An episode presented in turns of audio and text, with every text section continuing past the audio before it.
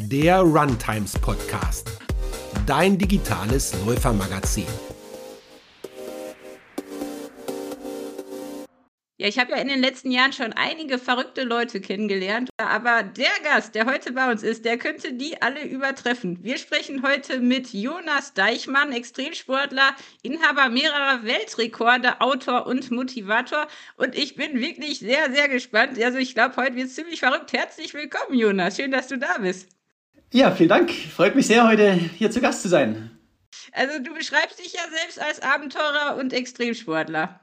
Und ich wüsste gerne mal, wann hast du denn zum ersten Mal gewusst oder vielleicht auch hautnah erlebt, dass du Abenteuer brauchst, um ein glücklicher Mensch zu sein? Meine ganz, mein ganzes Leben lang. Also das Abenteuer wurde mir auch schon so ein bisschen in die Wiege gelegt. Ähm, ich komme aus einer sehr abenteuerlichen Familie. Wir sind nie ins Hotel in meiner Kindheit, sondern immer mit dem Zelt in die Berge, ans Meer. Und äh, mein Opa zum Beispiel war sogar äh, Schlangenfänger in Afrika. Er kommt ähm, auch aus aus Deutschland und ist dann irgendwann ausgewandert und hat dann ähm, ja fast 40 Jahre im, im, im Busch gelebt, in einem alten Land Rover und ähm, hat dann ja so Schlangen ähm, gefangen und ähm, bei sich gehalten.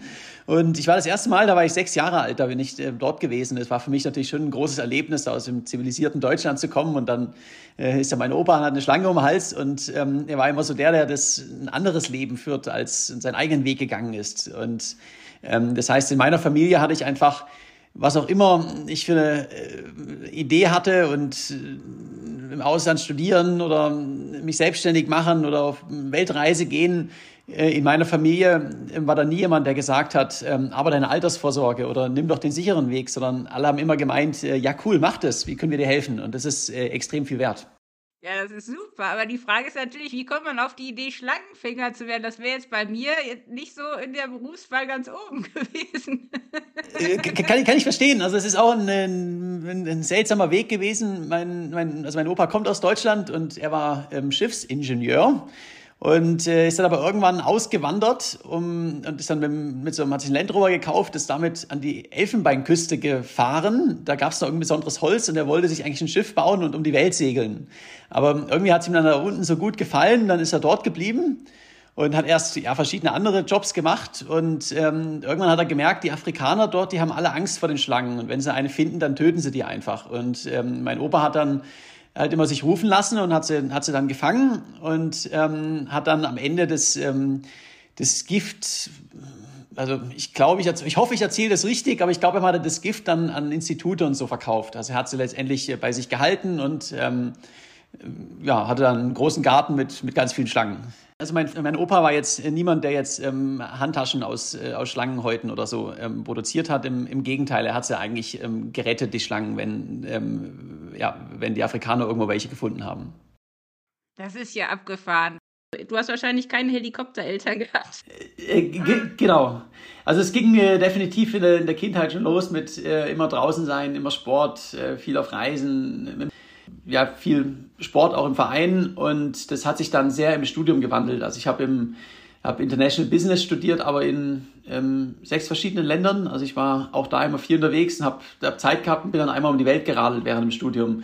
Und da kam dann so am Ende der, der Traum auf, ähm, Abenteuer und Leistungssport miteinander äh, zu verbinden. Also Leistungssport aus der Jugend und jetzt ist Abenteuer Weltreise auf dem Fahrrad.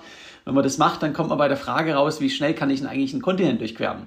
Ähm, und das habe ich dann, ja, dann habe ich erst, bin ich zurück nach Deutschland, habe im Vertrieb gearbeitet, äh, zwei Jahre und dann war da Oktoberfest äh, 2016 und mein, mein Chef hat ein bisschen viel getrunken gehabt und hat mir tatsächlich den ersten Weltrekord gesponsert. Und äh, das war damals die schnellste Eurasien-Durchquerung auf dem Fahrrad. Da bin ich von Portugal nach, nach Vladivostok geradelt und äh, ja, und dann wollte ich mehr und habe meinen Job gekündigt und mich damit selbstständig gemacht. Und dann wurden die Projekte einfach jedes Jahr ein bisschen größer. Und was ist so das Verrückteste von allem, was du so gemacht hast? Also definitiv mein letztes großes Projekt, ein Triathlon einmal rund um die Welt. Ähm, das war schon ähm, recht verrückt, auch noch während der Pandemie. Und da definitiv äh, Swimpacking. Also ich bin bei meinem Triathlon um die Welt auch 460 äh, Kilometer die kroatische Küste entlang geschwommen und zwar ohne Begleitboot. Also ich habe da so ein selbst, selbst konzipiertes Floß hinter mir hergezogen mit einer Schnur äh, und dann immer abends ans Ufer geschwommen, da irgendwo bivakiert und am nächsten Tag ging es weiter und das war schon, ähm, hat auch weltweit erst einer vor mir gemacht, eine, eine längere Swimpacking-Strecke. Ähm, das war schon, ähm, ja, ein großes Abenteuer. Ja, sag mal, hast du denn nicht Angst? Also ich finde, das Wasser ist ja wirklich unheimlich, weil man weiß nicht, was da alles unter einem und vor allem nachts. Also nachts schläfst du ja zum Glück am Strand, aber ich meine, da ist ja, das ist ja schon unheimlich irgendwie. Oder hast du einfach keine Angst? Bist du ein angstfreier Mensch? Also Angst hat jeder, aber ich lasse mich nicht davon verlähmen. Ähm, Angst ist gerade bei einem Abenteurer und Extremsportler ja auch notwendig, dass man keine Dummheiten macht. Ähm, ich sage es mal so, ich bin sehr rational, was das angeht. Und äh, ich habe vorher gegoogelt, äh, zum Beispiel, da gibt es so etwa zehn tödliche weltweit pro Jahr. Also ähm, die sind nicht in Kroatien. Autofahren ist deutlich gefährlicher. Ähm, rein rational habe ich als äh, bei meinen Abenteuern am meisten Angst vor, vor Autoverkehr, wenn ich auf dem Fahrrad bin. Das ist das mit Abstand, mit großem, großem Abstand gefährlichste. Beim Schwimmen, ähm, ich bin ein paar Mal in die Dunkelheit ähm, gekommen, weil ich mich einfach irgendwie der Zeit verschätzt habe. Und das, da muss ich schon auch ehrlich sagen, es ist ein sehr, sehr seltsames Gefühl, wenn man dann einfach ein paar hundert Meter vor der Küste im dunklen Meer alleine ist. Ähm, habe ich nie gemocht, aber ähm, ja, man fragt sich schon, was ist da unter mir, aber ich habe jetzt da keine Angst, dass ich das nicht machen würde deshalb. Also irgendwie sind öfter mal so Trinkwetten damit beteiligt scheinbar. Also ich habe das äh, jetzt letztens noch von den Swim and Run Gründern gehört, dass die auch unter Freunden, auch unter betrunkenem Zustand so eine Wette abgeschlossen haben und sonst dieser Sport nie entstanden wäre. Man braucht ja Unterstützer, man braucht Menschen, die an einen glauben. Wenn du so viel reist, hast du dann noch Freunde? Wahrscheinlich äh, hast, kennst du überall Leute in der ganzen Welt, aber ist, es, ist das dann schwer, dann Wurzeln irgendwo zu fassen, wenn man so verrückt und so abwechslungsreich gelebt hat? Oder denkst du da eh nicht drüber nach, weil du gerne unterwegs bleibst? Also das Timing ist extrem wichtig bei so, bei so Projekten und Oktoberfest ist immer sehr gut dafür.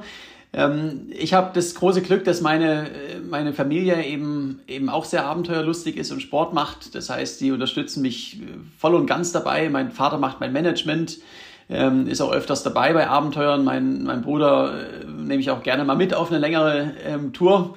Und äh, Freunde, ähm, habe ich mittlerweile eben überall auf der Welt. Man ist natürlich einfach anders als jetzt ähm, bei den meisten Menschen, dass man sich regelmäßig sieht. Aber wenn wir uns sehen, dann haben wir eine super Zeit zusammen. Das kann auch mal ein Jahr dauern. Vor allem hast du viel zu erzählen, ne? Äh, genau, genau. Und äh, ich habe natürlich auch mittlerweile einen Freundeskreis, wo eben viele eben auch, ähm, sage ich mal, Abenteuer und Sport machen und dann, dann macht man das gemeinsam.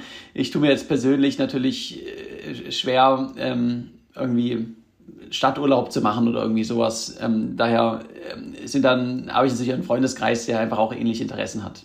Was hast du alles für Weltrekorde und wie kann man sich das vorstellen? Und für alle, die jetzt noch nicht darauf gekommen sind, äh, mal einen Weltrekord zu bekommen für irgendwas, wie macht man das denn? Also das, das ist ja schon nicht ein Plan, den sich ja jetzt jeder fasst. Ne? Ich will jetzt mal einen Weltrekord aufstellen.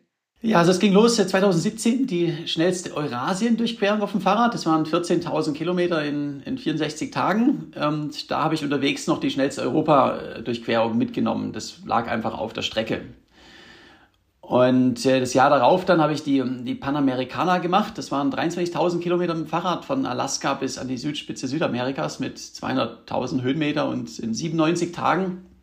Und da war die schnellste Südamerika-Durchquerung auch mit dabei. Also es waren wieder zwei dann ähm, 2019 vom, vom Nordkap ähm, in Norwegen bis nach Kapstadt, äh, Südafrika.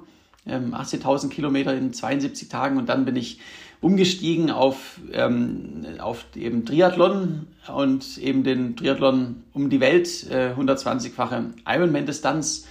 Und ähm, da war es dann auch noch die längste äh, ja, Schwimmpegging-Strecke als Teil von dem Ganzen. Und ähm, ja, bei einem Weltrekord aufstellen ist, muss man es gibt zum Beispiel Guinness Buch, gibt auch ein paar andere. Ähm, das ist ein ziemlich bürokratischer Aufwand und ähm, an sich kann man, ja, man muss aber was Außergewöhnliches finden, was noch keiner gemacht hat oder wo man eine Stärke hat und dann einfach machen. Ich tue mir mal ein bisschen schwer damit, wenn, wenn jemand sagt, ich will einfach irgendeinen Weltrekord, weil da kann man auch einen Marathon im Hamburger-Kostüm rennen oder, ähm, oder im Pinguin-Kostüm. Ähm, wenn man kreativ ist, findet man ähm, Sachen, die man sich verifizieren lassen kann, die aber, ähm, man kann auch auf einem Bein hüpfen an die längste Strecke, aber auch das wurde garantiert schon gemacht. Ähm, deshalb, ich tue mir ein bisschen schwer damit, wenn es äh, nur darum geht, ähm, einen Weltrekord aufzustellen, sondern ähm, man sollte schon irgendwie was machen, wo man auch, wo man auch gut ist, wo man Leidenschaft für hat und dann ähm, ja, sucht man sich eine schöne Strecke und macht es einfach. Ja, vor allem du verbindest ja auch Natur und Reisen mit dem Abenteuer und mit dem Ziel. Ne? Das ist natürlich toll, wenn man irgendwo ist, wo man noch nicht war. Und also ich finde nichts schlimmer, als zum 20.000. Mal dieselbe Runde zu laufen. Das ist ja auch nicht gerade spannend. Absolut. Und das, das darf man auch nie vergessen. Ähm, so ein Rekord ist am Ende immer nur ein Bonus. Ähm, der Weg dahin ist das Ziel. Also es sind die Erlebnisse entlang der Strecke.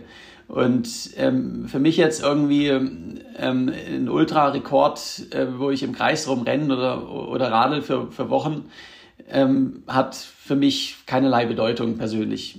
Hohen Respekt vor der Leistung, wenn es Leute machen, ähm, äh, die zeigen, was möglich ist, aber mir geht es einfach um die Erlebnisse und das muss immer den Abenteuercharakter haben. Also ich habe hab kein, keine Lust auf der Bahn zu rennen oder zu radeln, sondern ähm, ich will ähm, raus in fremde Länder, in die Natur und, und dabei was erleben.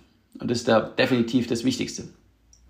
Ja, ich habe bis jetzt, glaube ich, erst eine, nee, zwei Weltrekordlerinnen getroffen. Eine, die ist irgendwie jetzt 70 und stellt einen Weltrekord nach dem anderen auf im Marathon, die Genie. Und dann eine Frau in Indien für die meisten Chilis. Also die kann die schärfsten Chilis der Welt essen, ohne Probleme. Und die habe ich auch getroffen und gedacht, was für eine verrückte Frau. Ähm, also du bist jetzt, glaube ich, der Dritte, den ich kennenlerne, wenn ich mich richtig erinnere. Ähm, aber man muss ja auch Grenzen mögen oder man muss ja auch Schmerzen mögen oder man muss auch leidensfähig sein, sonst schafft man das ja eh nicht. Ne? Hast du denn nie weil du auch in deinem Buch ja schreibst, irgendwie, ich bin das Limit und ähm, ne, in dem Triathlon um die Welt. Hast du nie eine Erfahrung gemacht, wo du so richtig gegen eine Wand rennst? Also mal so richtig ausgenockt wirst? Weil eigentlich hat ja jeder Mensch irgendwo Grenzen. Die Frage sind nur, ne, wie weit kann man die nach hinten schieben? Also da muss man ganz klar sagen, ich bin ja immer im Grundlagenbereich unterwegs. Ähm, ich, und mache das einfach sehr, sehr lang. Und auf dem Rad heißt es einfach jeden Tag über zehn Stunden. Beim Laufen renne ich halt jeden Tag meinen Marathon und wiederhole das für ein paar Monate. Und ähm, da sind natürlich Tage dabei, wo, wo es mir auch sehr, sehr schlecht geht. Also ich habe mal, ähm, wo ich durch Afrika den Fahrradrekord aufgestellt habe, da bin ich, ähm, habe ich Lebensmittelvergiftung in der Sahara gehabt ähm, im Sommer und bin trotzdem über zweieinhalb Kilometer geradelt jeden Tag. Und das sind natürlich schon Tage, wo man, wo man körperlich wirklich fertig ist. Aber ja, dann kämpft man sich durch, schläft, isst was, isst was, schläft ein bisschen und am nächsten Tag sieht die Welt wieder anders aus. Und beim Laufen ist genauso. Also, wenn ich mir vorstelle, am Anfang, äh, ich bin ja, wo ich in die, beim Triathlon äh, um die Welt äh, durch die, auf die Laufstrecke in Mexiko gestartet bin, da bin ich vorher sieben Monate nicht gerannt, bin ja nur geschwommen und geradelt und bin dann ähm, ja 120 Marathons in 117 Tagen und ähm, das ist von der Ausdauer her nicht schwierig, aber es sind halt ganz andere Muskelgruppen. Ich bin dann, dann losgerannt und nach dem ersten Marathon, ich konnte halt kaum noch laufen, also ich hab, äh, bin gehumpelt. Und das ist dann so, wenn man denkt, ähm, ja, hast jetzt einen Marathon geschafft, kannst kaum noch laufen, 119 kommen noch, ähm, ist geil. Aber in meinem Kopf denke ich halt immer nur an jetzt, an den, an den also kleine Ziele. Ich laufe jetzt zum, zur nächsten Tankstelle, da gibt es einen Schokoriegel und dann sieht die Welt wieder anders aus und dann geht es auf zum nächsten und, und, und irgendwann bin ich da. Und das ist das, der Punkt mit dem Grenzen überwinden, dass man sich einfach nicht von dem, dem was noch kommt, ähm, einschüchtern lassen darf. Man braucht eine große Vision, aber im Tagesgeschäft einfach ganz kleine haben und ähm, in kleinen Zielen, den kleinen Schritten dem großen Ziel entgegen. Mhm. Und dann geht es auch immer weiter. Und was machst du, wenn du dann zehn Stunden am Stück Fahrrad fährst? Hörst du Podcasts oder Hörbücher oder kannst du auch ganz in der Stille dann zehn Stunden verbringen? Ähm, auch gerne in der Stille. Kommt wirklich darauf an, wo ich bin, was ich mache. Ähm, beim Laufen höre ich normalerweise Musik. Und ähm, ja, und das motiviert einfach. Beim Radfahren bin ich auch gerne einfach so unterwegs und, und denke nach über die Welt, über alles und ähm, habe dann immer hinterher mal einen sehr klaren Kopf. Und sag mal, wenn du jetzt in so vielen Ländern warst, also gerade Mexiko, also äh, ist ja auch nicht immer ganz so gefährlich, je nachdem, wo man da so rumspaziert. Wobei ich glaube, Sportler werden fast in jedem Land gefeiert. Ne? Also da hat man großen Respekt vor, glaube ich, egal wo man auf der Welt ist. Aber hast du mal ein richtig ätzendes oder ja, ein schwieriges ähm, Erlebnis gehabt in den anderen Kulturen? Und was ist so dein, vielleicht dein schönstes Erlebnis, wo du immer wieder dran, oder wo du weißt, da wirst du auch in 50 Jahren noch dran denken? Ja, also ich war jetzt in, in, in 100 Ländern und wurde praktisch überall sehr, sehr nett und, und offen empfangen. Also die Menschen sind gut, das, das lernt man, wenn man die Welt bereist, ähm, auf so eine Art und Weise, sehr, sehr schnell. Und ähm, es gibt natürlich immer mal Einzelfälle. Also ich habe gerade in Lateinamerika, bin ich mal in, in einer sehr, sehr gefährlichen Stadt abends ins Slum, in die Dunkelheit gekommen. Das sind so Sachen, das soll man einfach nicht machen. Ähm, ist mir nie was passiert, aber da hat man ein ungutes Gefühl. Das einzige Land weltweit, wo ich bisher nicht nur Einzelfälle, sondern auch wirklich schlechte Erfahrungen gemacht habe, das war Äthiopien. Ähm, da wurde ich ständig von Kindern mit äh, Steinen beworfen und beleidigt. Also wirklich auch Kinder. Wenn die mal so 14, 15 sind, wären sie nett, aber ähm, die kleinen Kinder rennen einen hinterher und werfen Steine, teilweise auch von Brücken runter und so. Es ist einfach nicht mehr lustig. Wahnsinn. Und ich weiß auch nicht, woran es liegt, aber ich weiß von vielen Reisenden, dass das so ist. Also es scheint irgendwie so ein Ding zu sein dort. Und ähm, die beste Erfahrung ja, muss ich ganz klar sagen, Mexiko. Ähm, ich bin ja bei der Laufstrecke durch Mexiko ähm, alleine gestartet, bin dann erstmal einsam durch die, die Baja California Halbinsel, durch die Wüste gerannt. Und dann ist mir so eine Straßenhündin, äh, La Coqueta, hinterhergerannt und ich bin 130 Kilometer gefolgt. Und ähm, das wurde dann eine nationale News Story. Und danach wurde ich dann als, als deutscher Forrest Gump in, in Mexiko ja wirklich die Medienstory des Jahres. Also ich war, war täglich im Fernsehen und in allen Zeitungen und dann sind Tausende von Mexikanern hinterhergerannt und ich habe in jedem Ort einen Großempfang bekommen von, von Fernsehen, Bürgermeister, Senatoren, Gouverneure, äh, Drogenkartelle, da war alles mit dabei und das wurde ein unglaubliches Erlebnis. Das ist ja stark. Du, hast du dann auch mit den Leuten kommunizieren können? Also kannst du mehrere Sprachen oder, oder? Äh, ja, ich kann fünf Sprachen fließend, äh, inklusive Spanisch. Also da kann ich natürlich auch gut mit den Leuten reden. Das hätte sonst auch nie so funktioniert, wenn es so eine Medienstory ist, weil ich halt auch in, im mexikanischen Fernsehen Interviews geben kann.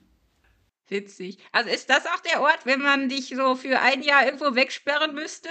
Würdest du dann Mexiko wählen oder was wäre das Land, wenn man dich eben festhielte, wo du am liebsten bliebest? Hm, interessante Frage, die habe ich tatsächlich noch, noch nie so bekommen, wo ich dann ein Jahr lang am Stück wäre, gerne.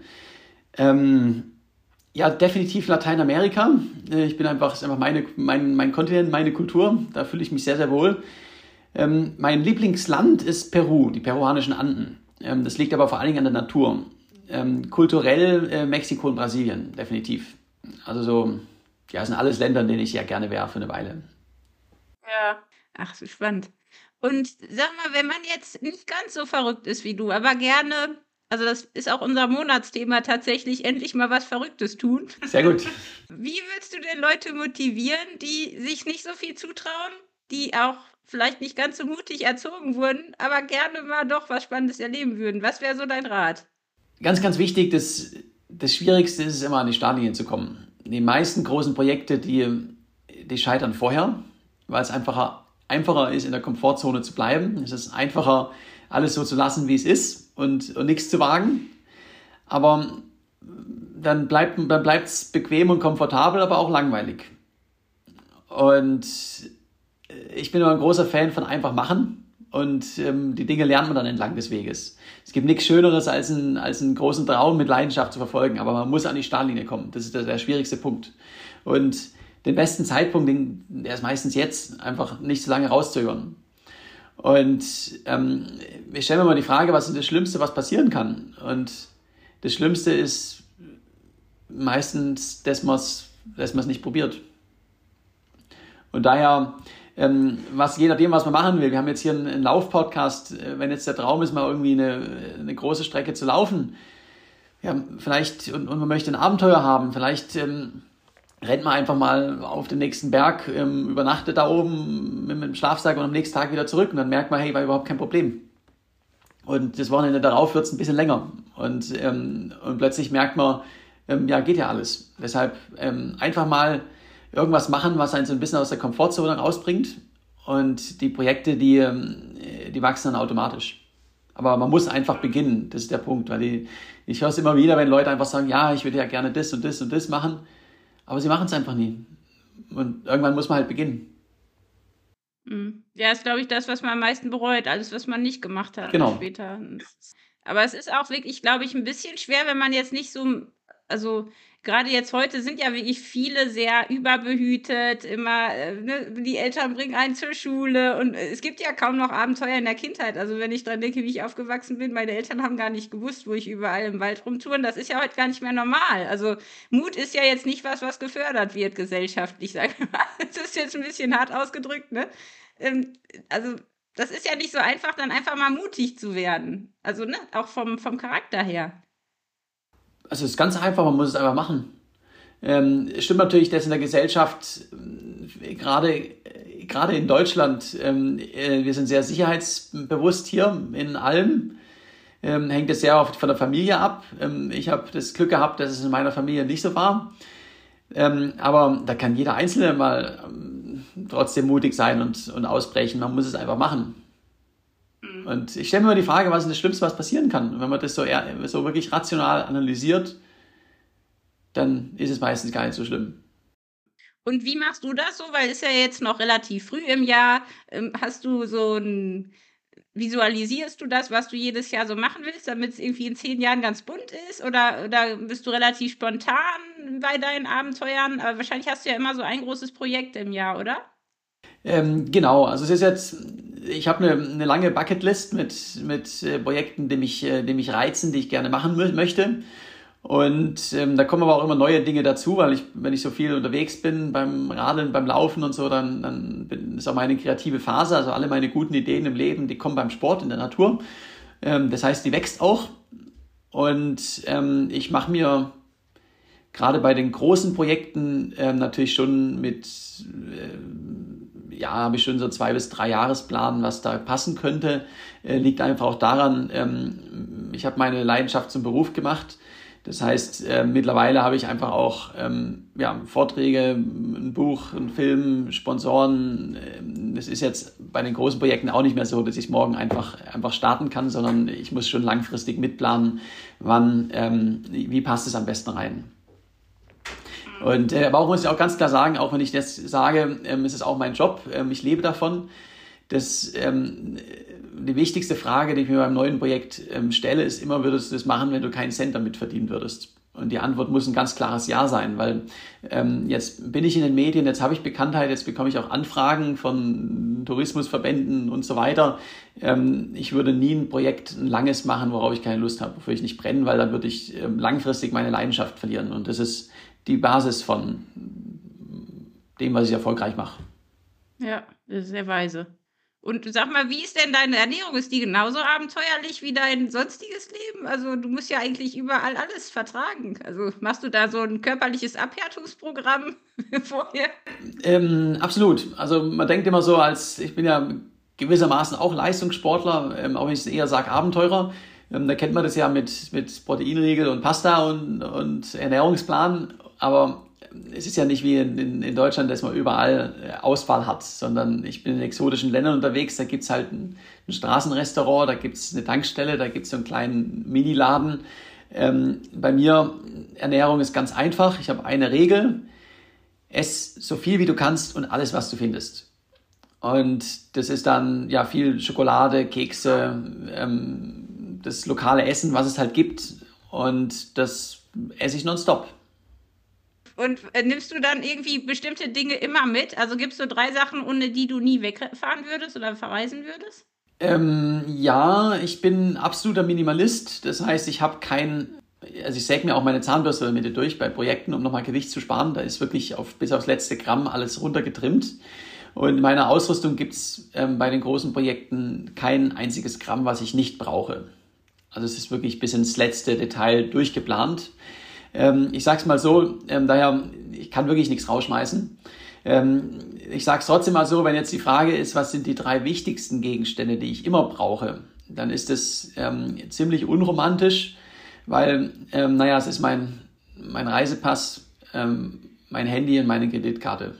Weil ähm, damit kann ich alles andere kaufen, komme über die Grenzen und kann navigieren und, und Sachen googeln. Alles andere ähm, wenn man wenn man's Zelt und Schlafsack verliert, dann kommt man bei Einheimischen unter oder im Hotel, es geht weiter. Ähm, Ersatzteile kann man besorgen, aber einen neuen Pass halt nicht. Oder das ist ja dauert. doch sehr deutsch, ne? Da bist du auf der sicheren Seite. Ähm, naja, nee, es ist einfach, habe mich einfach die Erfahrung gelehrt, ähm, es geht halt nicht anders. Ähm, ohne Handy, Pass und Kreditkarte ist es einfach ähm, Nein, praktisch, ja praktisch Game Over, ja ist, ist schon richtig. Man muss ja irgendwie auch klarkommen dann vor Ort. Ja. Ähm, so, jetzt waren wir ja vorher an dem Ort, wo ich dich für ein Jahr mal einsperren würde, also äh, wo du nicht weg könntest. Wenn du jetzt da in, in ähm, Lateinamerika äh, für ein Jahr, sagen wir mal Mexiko, und du dürftest dann auch nur drei Sachen mitnehmen, was wäre denn dann dabei? Mein, mein Fahrrad, ähm, und meine Laufschuhe. Da möchte ich ja. nicht drauf verzichten. Es ist einfach so, ähm, ich brauche Sport. Wenn ich mal irgendwie aus irgendwelchen Gründen zwei, drei Tage keinen Sport mache, dann geht es mir einfach nicht gut. Das wollte ich dich gerade fragen. Was ist denn, weil ich kenne das selber, wenn man lange verletzt ist und man braucht jeden Tag Bewegung, das macht ja was mit der Psyche auch. Also es ist ja eigentlich die schlimmste Folter, die, die ein Extremsportler sich wahrscheinlich vorstellen kann. Was machst du dann? Das ist richtig, aber ich bin nie lange verletzt. Ähm, ich sag's mal so, ich habe ähm, hab noch nie eine langfristige Verletzung gehabt, ähm, jetzt in den letzten Jahren. Ähm, ich habe allerdings ähm, in diesem Kontext ähm, nach meinem Cape-to-Cape-Projekt, wo ich, äh, da bin ich äh, 72 Tage lang 250 ähm, Kilometer täglich im Schnitt geradelt. Also ich war durchaus ein bisschen körperlich ermüdet. Und ähm, hab, ich habe drei Jahre in Brasilien gelebt und habe dann noch einen, einen, guten Freund mit so einer äh, ja, kleinen Strandhütte, äh, wunderschön in, im Nordosten von Brasilien. Und dann war mein, mein Plan, okay, jetzt nach den, den zwei Monaten Radeln, ein bisschen Erholung würde ganz gut tun. Ähm, jetzt bin ich nach Brasilien und wollte mich eigentlich dann an die Hängematte legen und ähm, Caipirinha trinken und ein bisschen ausspannen. Das habe ich äh, genau zwei Tage durchgehalten und dann wurde mir so langweilig, dass ich sofort wieder mit Sport begonnen habe. Also ich mache lieber aktive Regeneration, aber das, ähm, das äh, jetzt äh, rumliegen und, ähm, und nichts machen, das geht einfach nicht. Aber es ist ja super, dass du überhaupt keine Probleme dann hast. Also viele haben ja dann doch bei diesen Ultradistanzen irgendwann Verschleiß und, und auch, auch wenn du im Grundlagenbereich bleibst, ne? Aber es ist ja trotzdem eine Wahnsinnsbelastung. Also isst du ganz viel Kurkuma dann zwischendurch oder äh, bist du einfach gesegnet mit einem super äh, ja, Immunsystem auch und guten, wahrscheinlich einen guten Apparat? Ähm, ja, das ist definitiv das Zweite. Ähm, ich habe noch nie in meinem Leben Knieprobleme gehabt ähm, oder irgendwelche Gelenke jetzt auch. Da würde ich jetzt auch nochmal sagen, ich habe vorher viele Fahrradprojekte gemacht. Ähm, Laufen ist eine ganz andere Belastung. Ähm, daher äh, 120 Marathons in 117 Tagen ähm, mit Anhänger, den man hinter sich herzieht, ist von der Belastung für den Körper natürlich schon extrem. Ich habe ähm, keine Probleme gehabt, habe mich hinterher auch durchchecken lassen vom Physio. Ich nehme an so einer Studie teil. Und ähm, auch die haben gemeint, du siehst so aus, also hast auch, ich habe auch keine Verkürzung und nichts. Also es sieht ähm, einfach so aus, als ob mein Körper das wunderbar alles wegsteckt. Ich mache auch kein Stretching oder sowas, also oder Yoga oder irgendwie sowas, sondern ähm, ich esse einfach meine Schokoriegel, ähm, schlaf sechs bis sieben Stunden und dann geht es am nächsten Tag weiter und ich bin wieder fit. Das ist ein Traum. Und ja, und, und plan mein nächstes Projekt. Also es steht im, im Juli geht es wieder auf große Tour. Da bin ich dann ähm, wieder ein paar Monate unterwegs. Aber streng geheim. Ach Mensch, jetzt wollte ich natürlich hören, was du machst. Äh, wann, wann kann man denn rausfinden, was du da machst? Ich werde es im April bekannt geben. Okay, das ist ja nicht mehr so lange. Genau, genau. Kann man auf ja, Instagram, Facebook, Website und findet man mich überall. Ja. Und sag mal, Jonas, zum Abschluss, was machst du denn, wenn du also vielleicht bleibst du ja auch ewig fit und kannst mit 80 noch so Sachen machen. Ist das so dein Ziel? Weil viele, die jetzt Profisportler sind, fallen ja dann irgendwann doch in Loch, wenn sie eben nicht mehr ne, auf dem Rasen stehen und äh, nicht mehr äh, das alles so leisten können. Was ist denn so dein Ziel? Ich habe das große Glück, dass ich kein klassischer Leistungssportler bin, der jetzt in Konkurrenz mit anderen ist. Also wenn man Marathon-Profi ist, dann wird man einfach ab 40 spätestens halt ein bisschen zu langsam und ähm, dann hat man einfach ein biologisches Karriereende.